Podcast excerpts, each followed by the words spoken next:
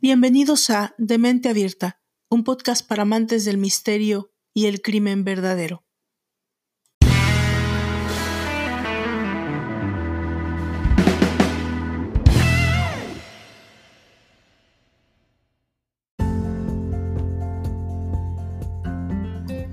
Cuando emigras, pones tu vida entera en una maleta y te vas a otro país.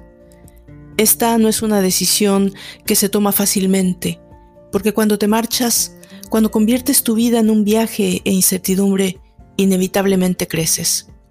Dejas tu zona de confort y te mueves a una dimensión desconocida, a un vaivén de emociones, de aprendizaje y también de improvisación. Muchas personas te dirán que eres valiente, que también les gustaría irse y empezar de cero en otro lado, pero ¿sabes qué? No se atreven.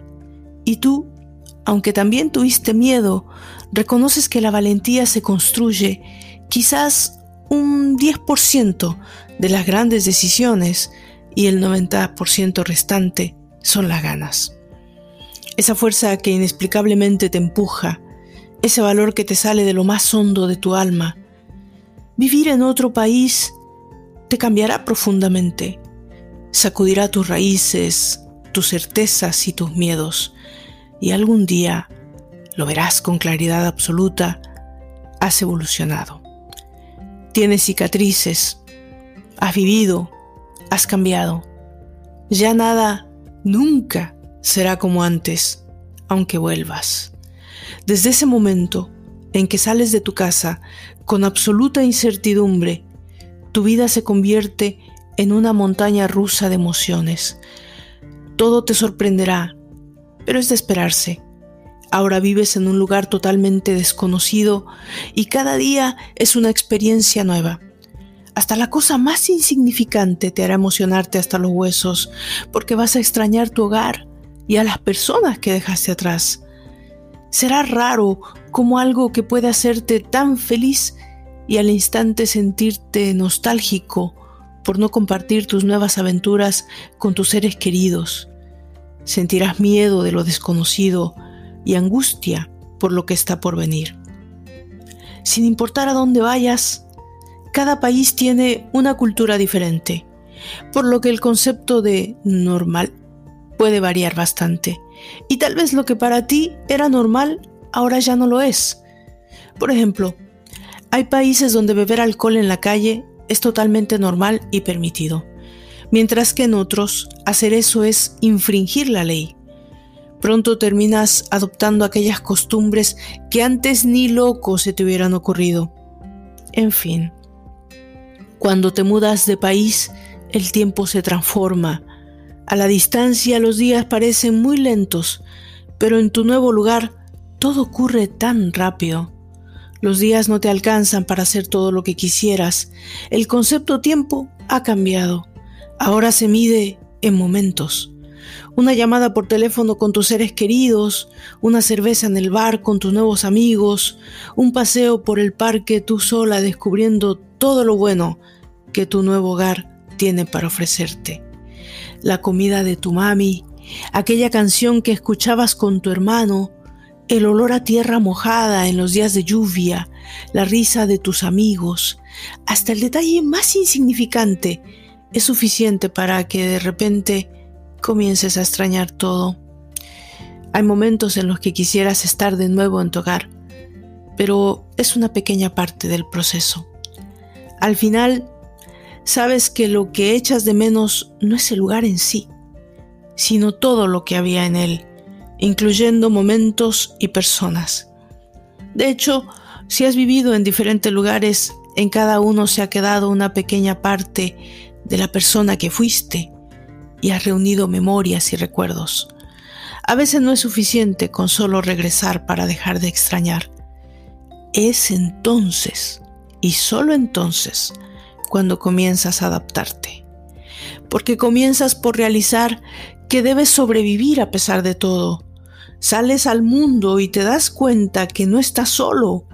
Hay cientos, miles como tú que llegaron antes y que vendrán después.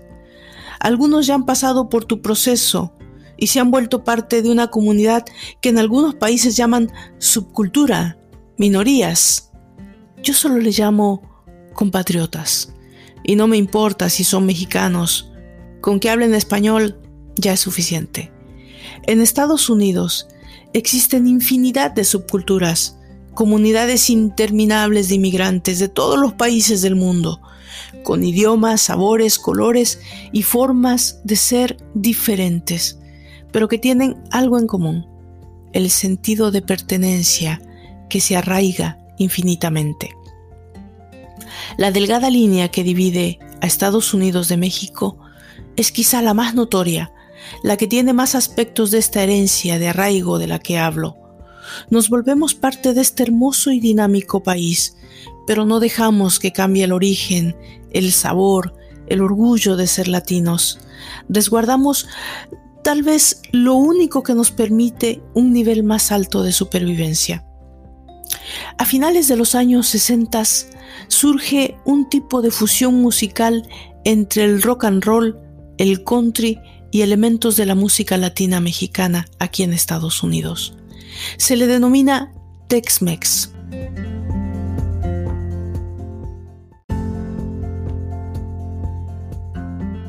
Algunas bandas como Sir Douglas Quinket y vocalistas como Freddie Fender comenzaron a combinar el rock con elementos latinos procedentes de la frontera de Texas en México. En los años 70, esta fusión se hizo más pronunciada y ya en los 80 el Tex-Mex se popularizó formando un subgénero propio de la música country. Destacaron algunas bandas como La Mafia y su célebre álbum Están tocando fuego en 1992. Por esos mismos años surge una figura diferente, sutil, pero que por su personalidad se coloca de manera exponencialmente rápida en el corazón de la comunidad hispanoparlante en Estados Unidos. Su nombre, Selena Quintanilla una jovencita nacida el 16 de abril de 1971, un domingo de Pascua, la tercera hija de una pareja de inmigrantes mexicanos radicados en Lake Jackson, Texas. Su corta vida, su fama trascendental, su historia trágica, sobre todo su terrible e incomprensible asesinato, nos lleva a la narración de este primer capítulo de la segunda temporada de Demente Abierta, un podcast para amantes del misterio y el crimen verdadero. Yo soy Valdra Torres y damos inicio a esta segunda temporada de Asesinas Famosas con Yolanda Saldívar, el asesinato de Selena Quintanilla. Pónganse cómodos, listos para recibir su dosis de morbo.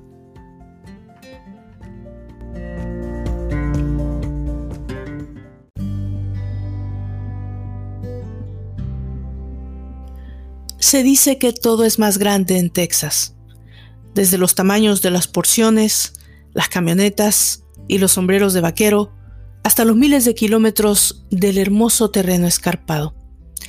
El estado de Texas cuenta con una muestra tan grande de legado de la experiencia humana que explorar todos sus rincones requeriría de meses, quizás años. Encontrar lugares de belleza natural en el estado de Texas no representa mayor problema debido a lo extenso de su territorio, pero a pesar de ello, existen lugares hermosos que son poco conocidos para quienes no viven cerca de ellos. Se trata de sitios que si bien atraen a algunos turistas, no son los más populares en las guías y por lo tanto escapan del radar de los visitantes. Por ejemplo, mientras que el Gran Cañón de Colorado en Arizona atrae a millones de visitantes cada año, el segundo cañón más grande del país se localiza en Texas y no se compara en número de visitas. A pesar del clima desértico y semidesértico de la mayor parte del estado, existen corrientes de agua y cascadas que pocos conocen. Texas es tan grande y diverso que es prácticamente un país. Lo fue, de hecho, desde 1836 hasta 1845. El paisaje de Texas varía desde desiertos y costas aptas para nadar hasta exuberantes montañas y extensas praderas. Sus comunidades van desde edificios más altos y sofisticados hasta los pueblos más pequeños, encantadores y remotos. Por supuesto, Texas también cuenta con una buena cantidad de sofisticación artística y cultural, desde iluminados paisajes urbanos en Dallas y Houston hasta una despreocupada atmósfera en Austin. Esta última es algo parecida a una isla en el Texas Hill County, zona de colinas de Texas, una ciudad liberal y alocada en la que puedes esperar lo inesperado.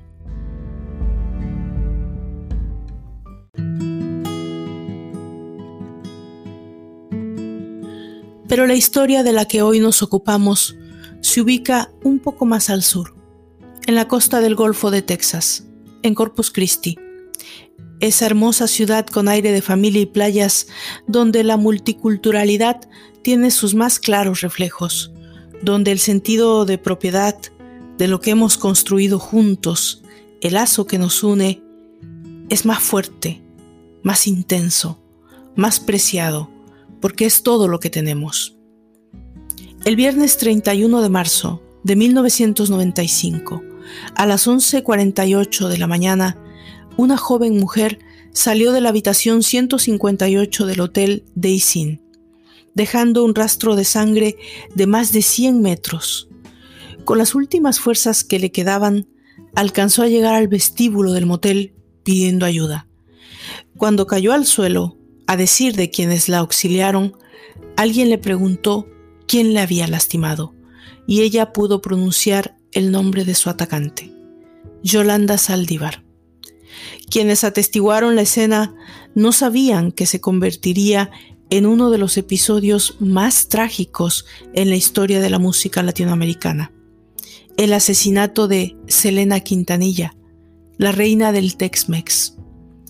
Selena Quintanilla, como ya lo mencioné anteriormente, nació el 16 de abril de 1971 en Lake Jackson, tercera hija de Abraham y Marcela Quintanilla. Abraham, para ese entonces, era un trabajador administrativo de una empresa petroquímica, pero siempre había tenido el sueño de crear un grupo musical. En su juventud, en la década de los 60, él ya había formado parte de un grupo llamado Los Dinos, originario de Corpus Christi. Además de cantar, él también se encargaba de los contratos musicales y la promoción de los eventos. Aunque los Dinos lograron un pequeño éxito local y alcanzaron grabar un disco, los constantes viajes y las responsabilidades de un padre de familia como Abraham conflictuaron y finalmente tuvo que abandonar el grupo que se desintegró cinco años más tarde. Ese sueño frustrado de padre de familia, año más tarde pudo ser alcanzado, pero por medio de sus hijos, en especial de la pequeña Selena, quien al parecer había nacido con el don de la entonación, acompañado obviamente de una voz privilegiada. A principios de 1981, la familia Quintanilla dio un paso más en su logro del sueño americano y lograron abrir un restaurante de comida mexicana llamado Papagayo. Allí, Abraham mandó construir un escenario para dar espacio a bandas locales, pero en especial para una que había formado sus hijos, Abraham Jr., Suset y Selina. Esa banda también se llamaba Los Dinos. Cuando debutaron en Papagayos, Selena tenía apenas nueve añitos y una voz, como ya lo dije, privilegiada. Eso, sumado al talento de sus hermanos y la ambición visionaria de su padre, les llevó poco a poco al éxito. Pero en aquellos tiempos, la debacle petrolera y la caída financiera llevaron a la quiebra del restaurante. Fueron tiempos difíciles en los que la familia tuvo que vender el negocio, la casa y mudarse de regreso a Corpus Christi, donde después de un tiempo Abraham cobró un pequeño camión e inició de nuevo la aventura musical con su familia. Entre 1981 y 1983, los Quintanilla cantaban en cuanto festival local había. Animaban fiestas familiares, bodas y cumpleaños. Recorrían el sur del estado de Texas todos los fines de semana, mientras en la semana los pequeños asistían a la escuela. Ese mismo año, en 1983, los Dinos por primera vez se presentaron en el programa de televisión local de Johnny Canales para promocionar su nuevo disco. Esta oportunidad fue un trampolín camino al éxito. Esto les permitió darse a conocer y ser reconocidos ya como exponentes de la música tejana.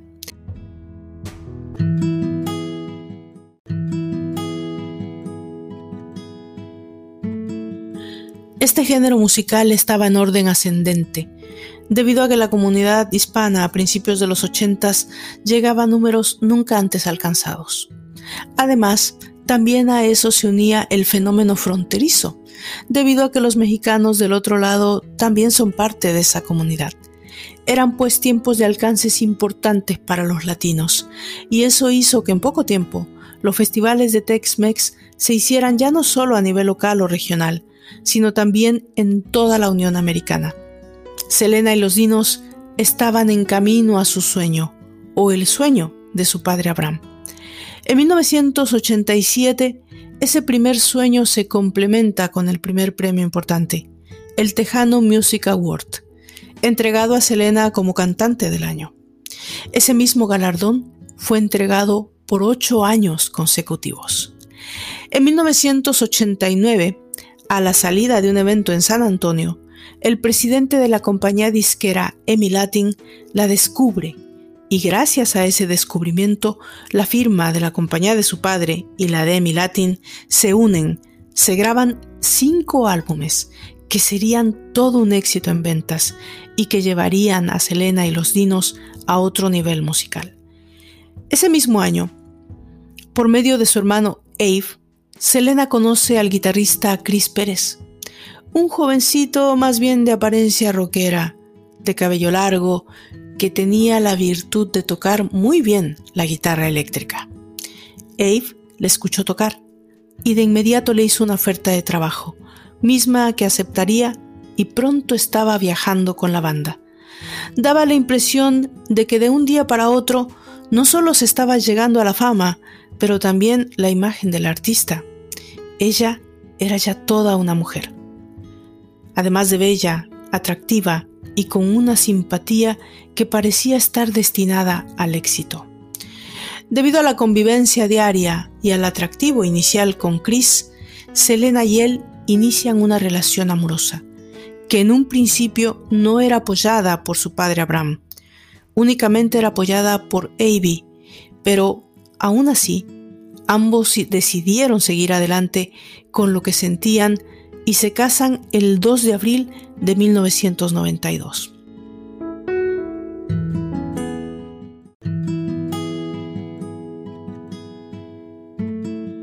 En 1994, la música tejana alcanza un récord de 150 millones de dólares en ganancias y Selena estaba en el lugar correcto, en el momento correcto y con el talento que se requería. 1993 fue entonces el año más importante en la carrera de Selena. La artista graba su primer álbum en vivo, Selena Live, trabajo que no solo le da dos discos de platino por altas ventas, pero le lleva a otro nivel, la nominación al mejor álbum en vivo para el Grammy, el premio musical más importante del mundo. Selena ya no solo era parte de una comunidad, era la representante, el orgullo de esa comunidad, era nuestra Selena. Y todo lo que ella representaba nos representaba a nosotros. Sus triunfos eran los nuestros. Era ya la reina del Tex-Mex. No había lugar, restaurante, fiesta, auto en la calle que no tocara amor prohibido, como la flor o la carcacha.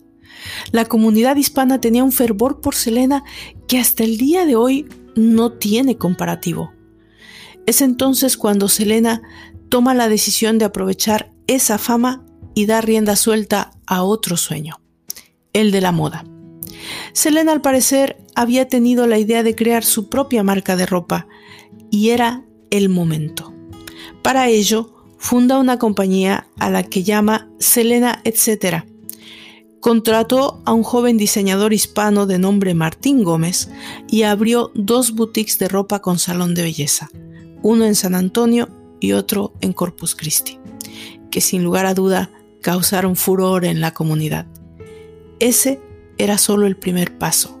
La idea de Selena a largo plazo era hacer sus propios diseños, producirlos en masa y que llegaran a toda la comunidad hispana. A este punto, Selena y la familia Quintanilla tenían empresas en conjunto y también en particular. Abarcaban varios grupos de empresas y se veían rebasados, de manera que buscaban la ayuda requerida. Una de esas ayudas en particular vino de una fan en específico.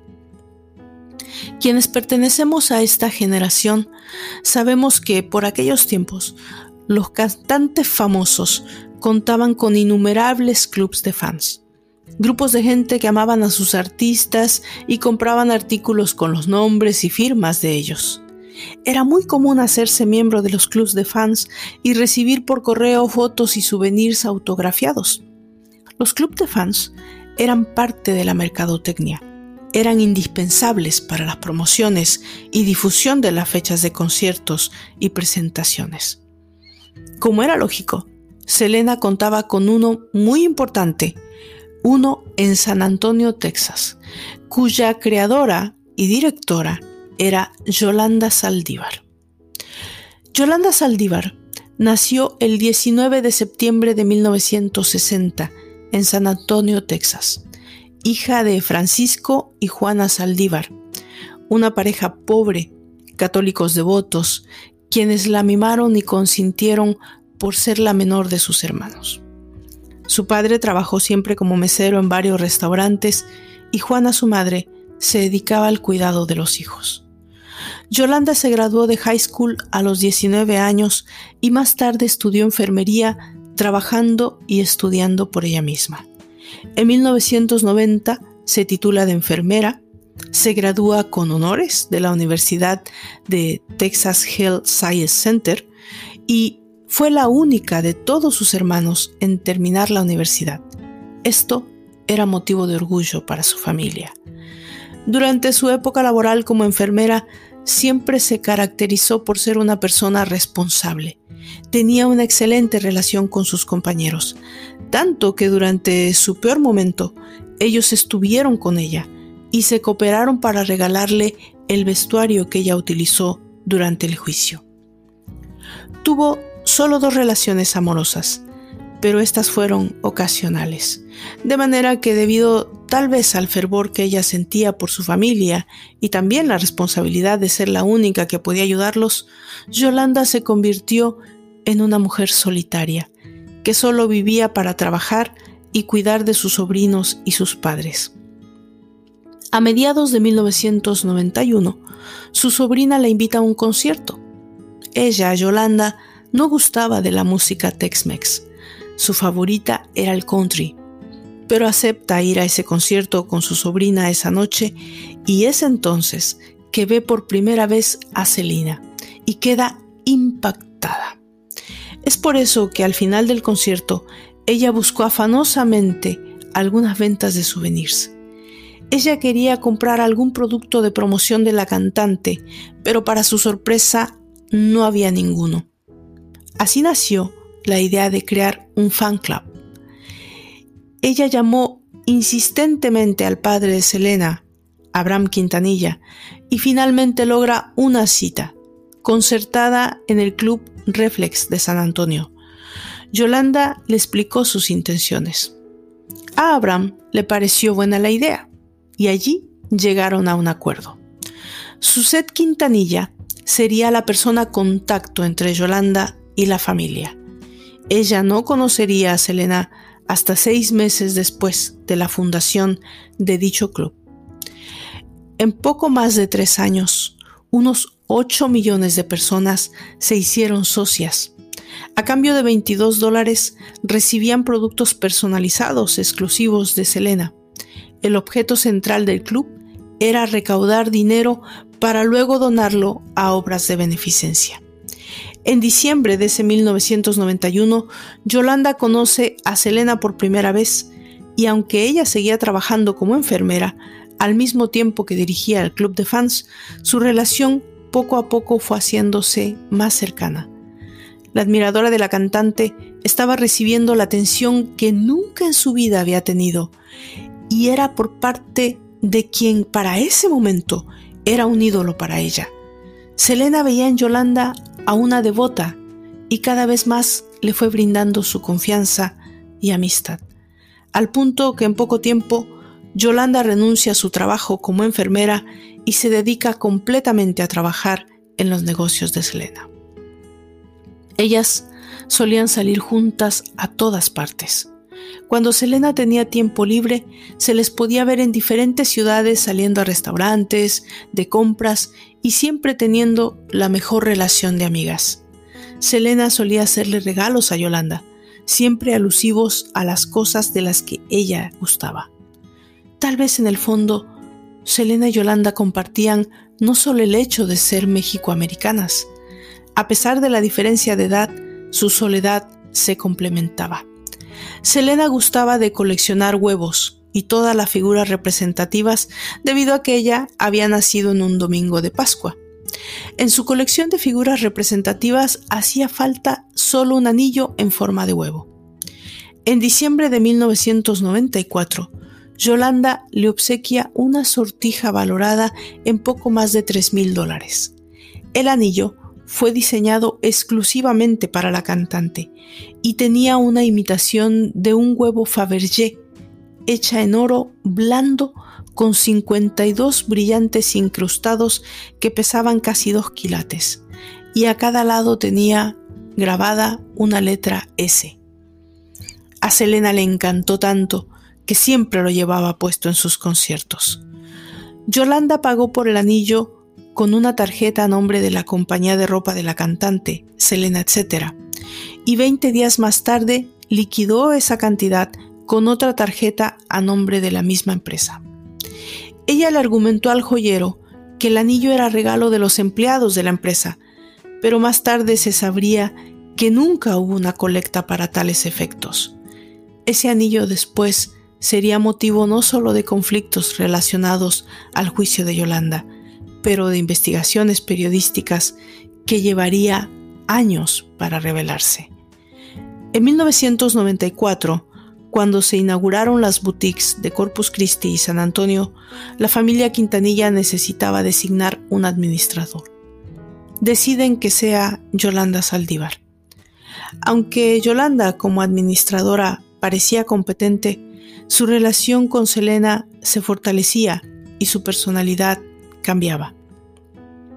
Se volvió una persona autoritaria, que parecía querer alejar cada vez más a los trabajadores de Selina. Esto llegó al punto de que su relación con el diseñador y los empleados fueran cada vez más tirantes e inconsistentes. Pero de eso no era consciente Selena. Esta mala relación con los empleados y con el diseñador de la compañía llegó a un nivel de intolerancia tal que ambos se acusaban mutuamente de querer dañar su trabajo, y esa situación para entonces parecía ya insostenible. Yolanda termina ganando esa guerra. Selena decide que ella misma quiere realizar los diseños de su empresa, lo que eventualmente relega al diseñador a un segundo plano y afianza la posición de Yolanda no solo en los negocios, pero en su vida. Para ese momento, Yolanda no solo tenía las llaves de la casa de Selena, pero contaba con tarjetas de crédito de la empresa a su nombre, firmaba cheques corporativos, administraba el negocio y casi siempre acompañaba a la cantante en sus viajes. Era el momento de expandir su horizonte, no solo musical, pero el de la moda.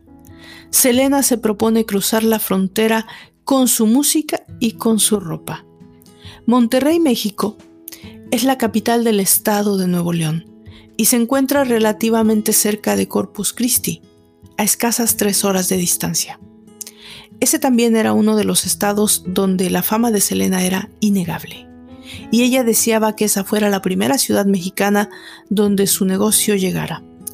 Selena estaba en uno de esos momentos de su carrera, pero tal vez no en uno de los mejores de su vida. En septiembre de 1994, Selena conoce al doctor Ricardo Martínez por medio de su tío Isaac en una fiesta posterior a un concierto en Monterrey. Ricardo Martínez era un cirujano plástico que hacía poco había operado a su tío. Él era un hombre casado, pero esa noche había asistido al evento solo con sus hijos. La atracción entre Selena y el doctor fue mutua instantánea. Aunque él tenía más de 50 años, ella se sintió de inmediato atraída por su personalidad, su elegancia y tal vez la forma en la que se comportó con ella. Desde ese momento en adelante, y de acuerdo con declaraciones posteriores, entre ellos nació una amistad muy especial, tanto que pronto hubo demasiada confidencia entre ambos. Selena parecía estar molesta debido a que su esposo y la familia no la apoyaban como ella quería, en el negocio de la moda, y parece ser que Ricardo sí estaba dispuesto a ayudarla. Al momento de los hechos, ellos estaban en trámites de una búsqueda de negocios que haría posible que Selena abriera una de sus boutiques en Monterrey. Y eso la acercaba todavía más al médico que años más tarde aceptaría las condiciones de la verdadera relación entre él y Selena al momento de su asesinato. Esta situación, al parecer, no era del completo agrado de Yolanda. El doctor Ricardo Martínez se estaba convirtiendo en una figura importante para Selena y tal vez quitándole a ella la atención que hasta hace poco era de su total control. Selena no solo se acercaba cada día más a este médico que la atendía, la apoyaba y la entendía, pero estaba cada vez más lejos incluso de su propia familia y por supuesto de Yolanda, que para ese momento ya se encontraba en la mira del padre de Selena, debido a que éste había descubierto que había irregularidades en la administración del fan club.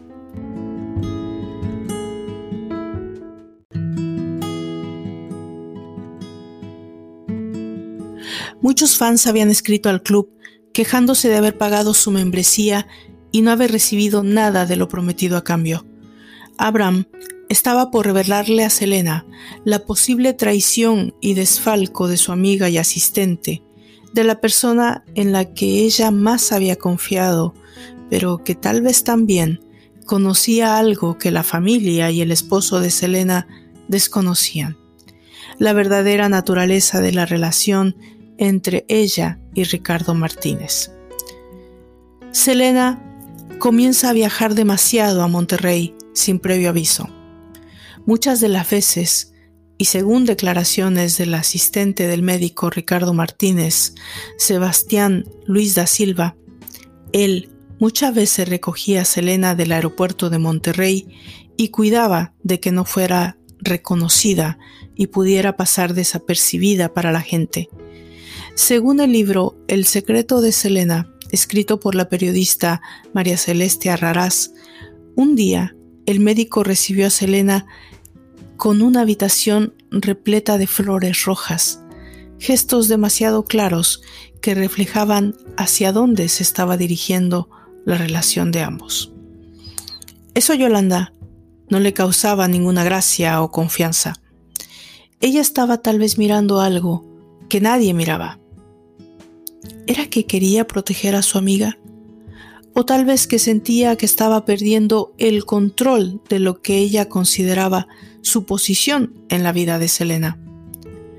No lo podemos saber, pero ese escenario ya estaba llegando a un momento de complicación que solo los implicados podían prever y que todos sabemos en lo que desencadenó.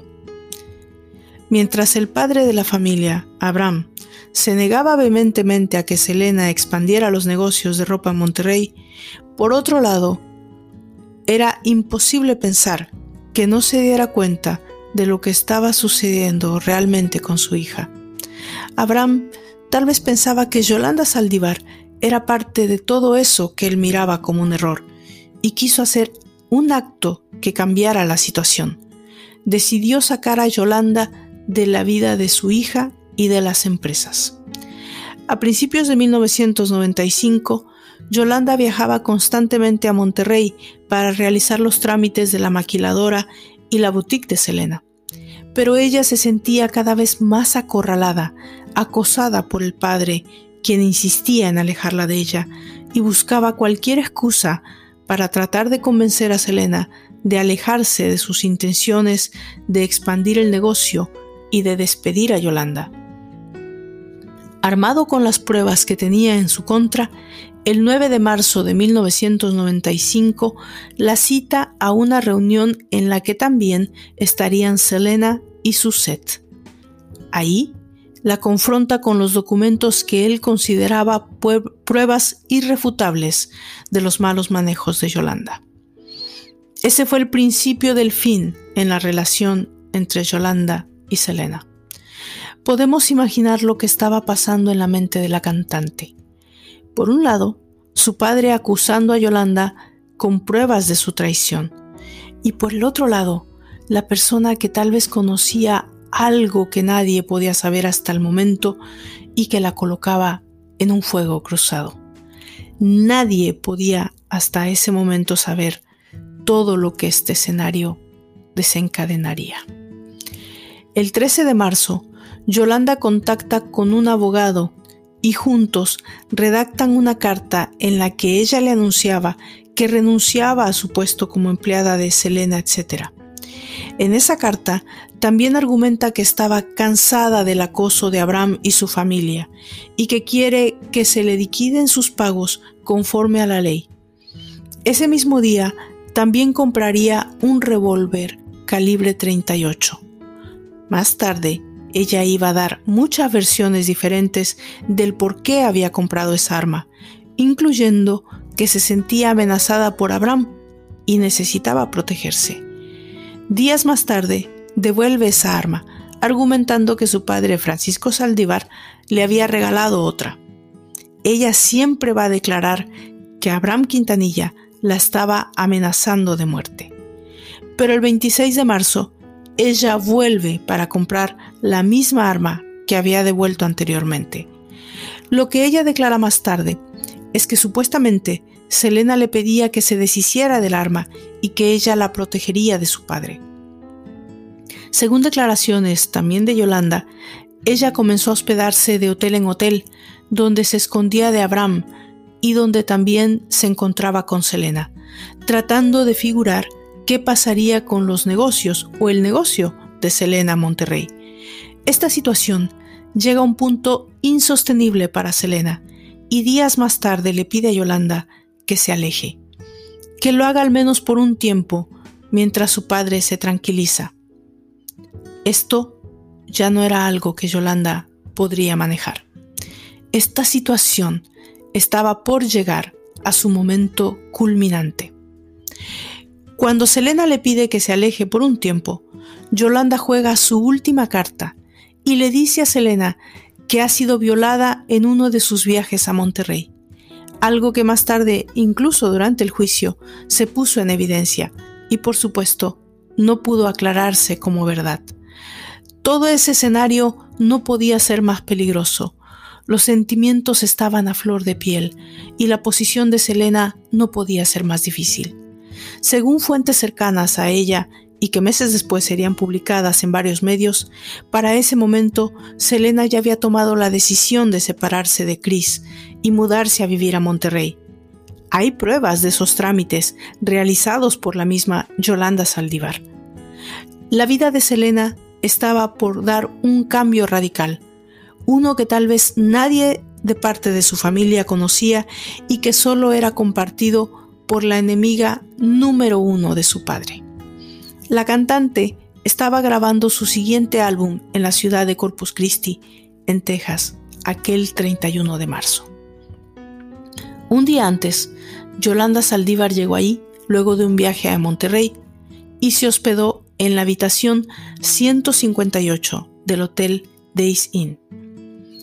Esa misma noche llamó a Selena y le pidió que fuera a verla. Fue allí donde le dijo que había sido atacada sexualmente en su viaje a Monterrey. Selena ya no estaba confiada de la estabilidad emocional de su anteriormente persona de confianza y le pidió a Chris Pérez que la acompañara.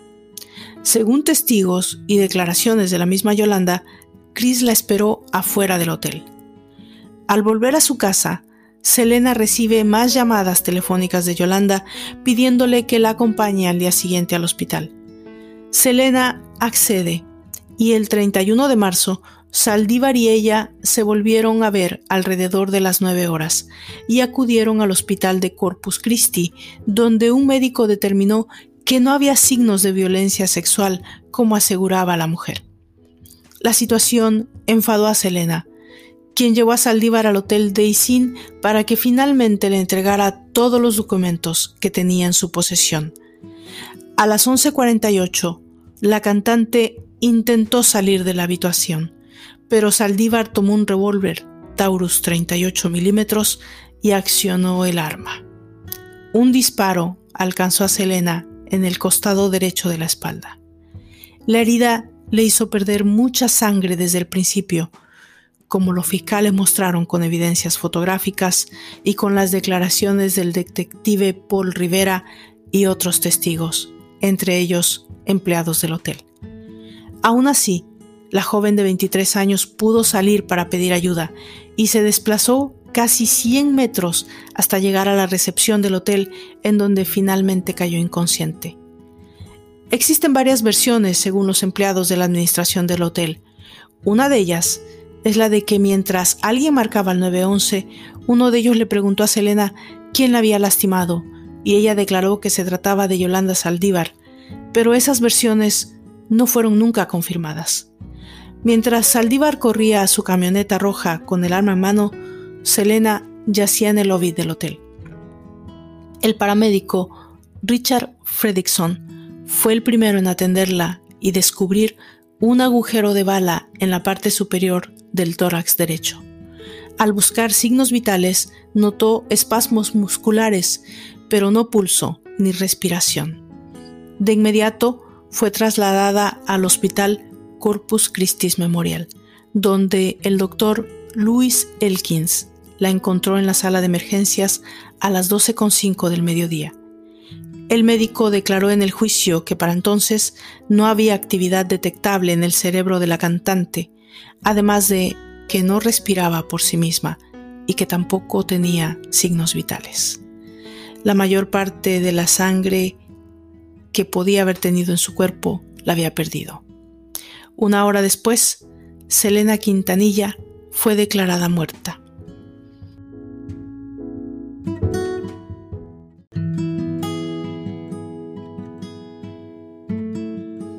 En un principio, Saldívar dijo, apreté el gatillo, apreté el gatillo y le disparé a Selena mientras caminaba, versión de la que luego se desdijo. Saqué el arma de mi bolso y Selena comenzó a caminar hacia la puerta. Le dije que cerrara la puerta. Ella salió corriendo y no sé a dónde fue. La busqué pero no pude encontrarla, señaló al corregir su primera declaración, ya sin mencionar si accionó o no el arma. Rivera declaró sobre las contradicciones de la acusada. Le dije que si acababa de decir que apretó el gatillo y ella dijo, es correcto, y luego firmó la declaración. Entre las posesiones de Saldívar halladas en la habitación 158 había balas para el revólver 38 milímetros y algunos objetos personales. En el juicio celebrado en octubre de 1995, las pruebas y testimonios presentados en su contra llevaron al jurado a declarar a Saldívar culpable de homicidio en primer grado. Desde entonces, la mujer ha ofrecido más versiones de lo ocurrido. Una de las más amplias fue la que le contó a la periodista María Celeste Arrarás en la primera entrevista que concedía tras ser encarcelada. Allí, aseguró que Selena tomó su bolsa y la vació en la cama. Tras discutir, relató Saldívar, ella tomó el arma y se la colocó en la sien como amenaza de suicidio. Le dije, quiero que te vayas, hija mía, vete. Y no se quería ir, no se quería ir. Entonces yo hice la cosa para atrás, el gatillo, y le dije, quiero que te vayas. La puerta estaba abierta, iba a cerrar la puerta. Le dije, no cierres la puerta. Cuando le dije, se me fue el tiro. Me quedé en shock, sostuvo. Fue un accidente. Yo no soy una asesina a sangre fría. Desde entonces, Saldívar ha hecho diversas apelaciones infructuosas y ha sostenido en diversas entrevistas que lo ocurrido fue por guardar un secreto de la cantante que algún día conocerás, le dijo a la periodista. Su familia rechazó esto. Tu fuente, le dijeron a María Celeste, es una persona que mató, asesinó a sangre fría a mi hermana, le disparó en la espalda y la dejó tirada muriéndose, dijo Suset, la hermana mayor de Selena, en un efímero vídeo en redes sociales en 2018. Aunque fue condenada a cadena perpetua, Yolanda Saldívar tiene derecho a pedir libertad condicional en 2025.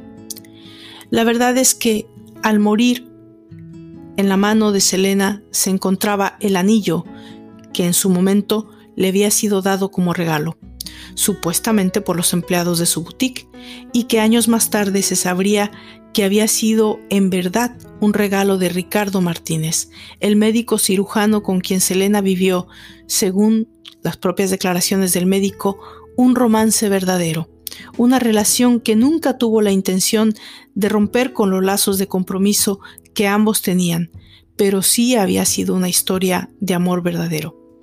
En 1997, María Celeste Arrarás escribe el libro El secreto de Selena y en 2015 lo reedita en conmemoración del 20 aniversario del asesinato de la cantante.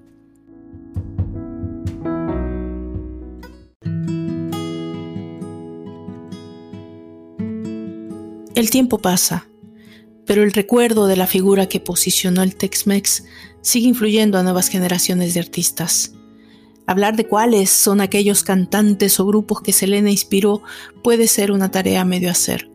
No solo se trata de un legado palpable en sus melodías, su manera de cantar, su forma de vestir o las letras de sus canciones.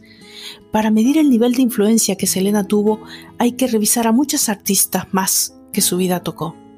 Selena está en las estrategias mercadológicas para alcanzar el mainstream de Shakira y Ricky Martin, y está en el espectáculo corporal de Jennifer López y Cristina Aguilera. Selena está en ese disco de Santos, las colaboraciones de Farrell y J Balvin, y también están las de Luis Fonsi y Justin Bieber. Está en la mente de David Byrne y en el corazón de Drake. También está presente incluso más allá, incluyendo su vestuario talado del mismo árbol que muchos hace 20 años. No solo eso, el chicanismo de Cuco bien podría ser el paralelismo entre el tejanismo de ella.